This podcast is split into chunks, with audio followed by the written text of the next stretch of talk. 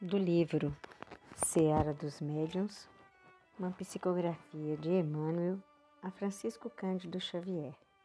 Mensagem A Aliança Espírita.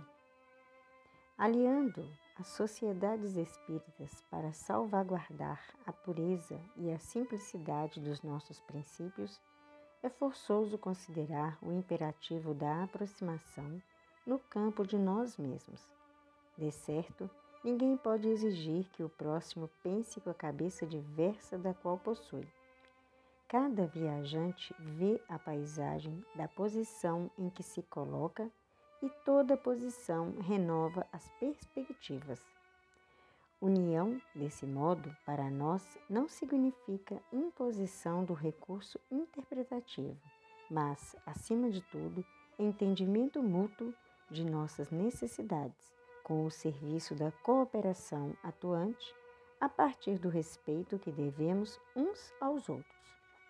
Iniciemos assim a nossa edificação de concórdia, aposentando a lâmina da crítica. Zurzir os irmãos de luta é retalhar-lhes a própria alma, exaurindo-lhes as forças se o companheiro fala para o bem, ainda que sejam algumas frases por dia, estendendo-lhe concurso espontâneo para que enriqueça o próprio verbo, se escreve para construir, ainda que seja uma página por ano, encoraja-lhe o esforço nobre. Se consagra energias no socorro aos doentes, ainda que seja uma vez por outra, incentiva-lhe o trabalho.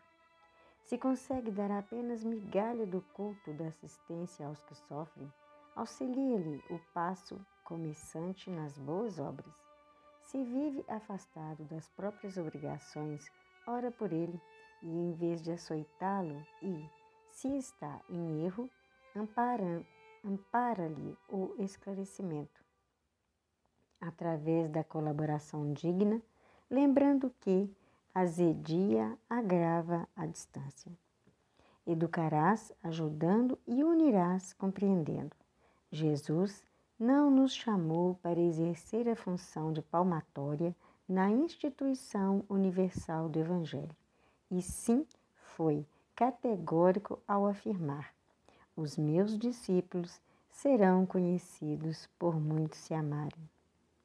E Allan Kardec explanando sobre a convivência da multiplicação dos grupos espíritas, asseverou claramente no item 334 do capítulo 29 de O Livro dos Médiuns, que esses grupos, correspondendo-se entre si, visitando-se, permutando-se observações, podem formar desde já o núcleo da grande família espírita que um dia consorciará todas as opiniões e reunirá os homens por um único sentimento, o da fraternidade, trazendo o cunho da caridade cristã.